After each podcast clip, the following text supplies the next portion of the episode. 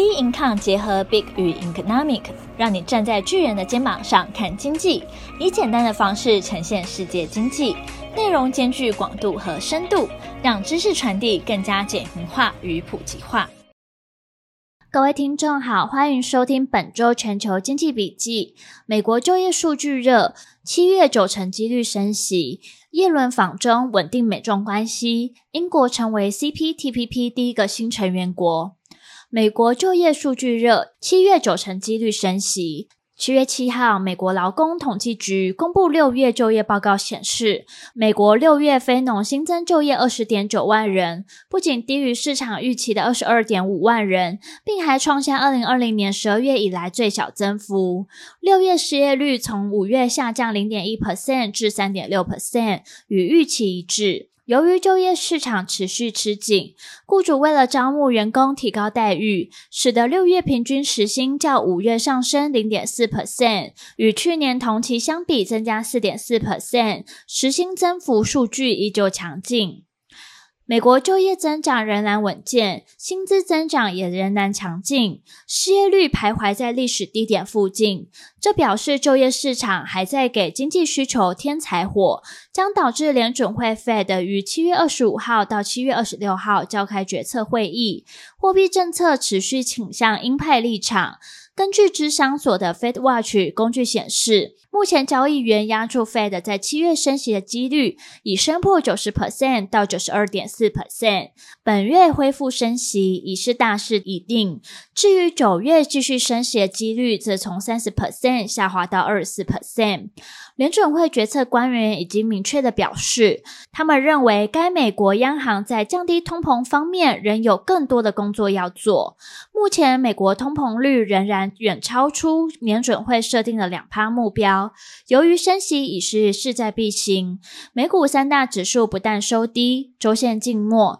道琼工业指数更大跌两 percent，吞了三月以来最大一根周线长黑。美股财报季也即将拉开序幕，由银行股打头阵。市场认为美股短线过热，加上获利基本面偏弱，盘势呢恐将陷入盘整。叶伦访中，稳定美中关系。七月九号，美国财长叶伦结束四日的访中行程。叶伦在北京总结本次的行程时表示，最近几天与中国官员进行了长达十个小时的双边会谈，会谈是直接、实质性和富有成效的，有助于稳定中美双方关系。因为美中两国有重大分歧，双方必须明确且清楚的沟通。但他与美国总统拜登都认为，世界大到足以让两国繁荣发展。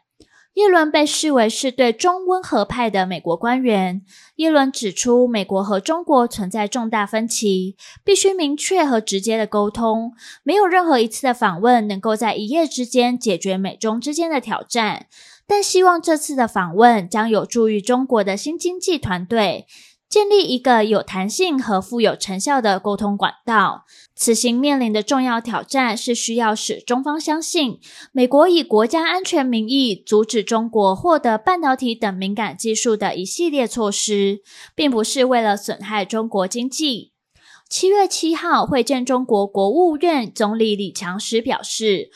美国正寻求在公平规则的基础上，与中国进行两国均可长期受益的良性竞争，而不是采取赢家通吃的方式。希望此行促进美中更多常态性沟通管道，并就气候变迁等全球挑战负起责任。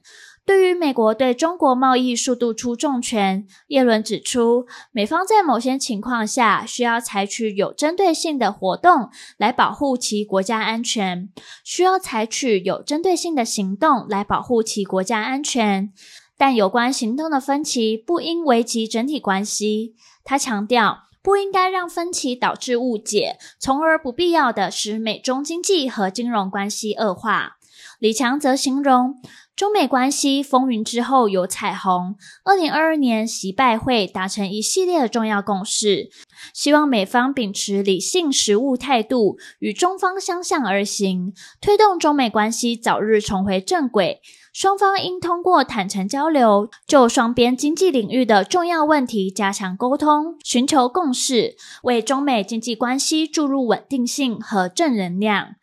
另外，中国国务院前副总理刘鹤和中国人民银行行长易纲与叶伦会面。叶伦表示，美国不寻求与中国经济脱钩，因为这样对两国是灾难性，也会给世界带来不稳定。但他表示，美国希望看到一个开启、自由和公平的经济。而不是迫使各国选偏站的经济。同时，叶伦也与中国、美国商会企业代表举行圆桌会议，呼吁中国展开市场改革。叶伦强调，以市场为基础的方法，帮助刺激中国快速增长，帮助数以亿计人摆脱贫困，这是一个非凡的经济成长故事，符合中国的利益。英国成为 CPTPP 第一个新成员国。CPTPP 轮值主席国纽西兰发表声明，七月十五号、十六号，英国将在纽西兰签署跨太平洋伙伴全面进步协定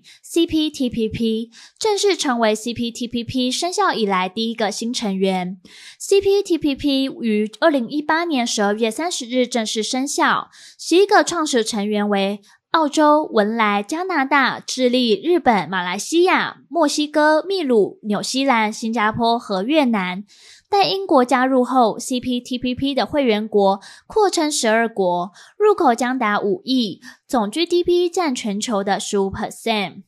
英国历经超过二十个月的协商，CPTPP 现有十一个成员经济体于二零二三年三月三十一日按共识决原则正式确认英国获准加入。英国因此成为第一个获准加入 CPTPP 的欧洲国家以及非创始经济体。CPTPP 一度被视为能在印太地区平衡中国经济影响力的贸易协定。二零一七年，美国前总统川普让美国退群，撤出此多边贸易协定。目前，日本成为 CPTPP 的主导国。日本经济再生大臣后藤茂之表示，乌克兰已申请加入 CPTPP，必须要仔细审视乌克兰能否完全符合 CPTPP 的最高水准。外界研判，乌克兰想加强与 CPTPP 成员国的贸易关系，并获得支持。乌克兰启动入盟谈判，必须要所有成员国同意才可。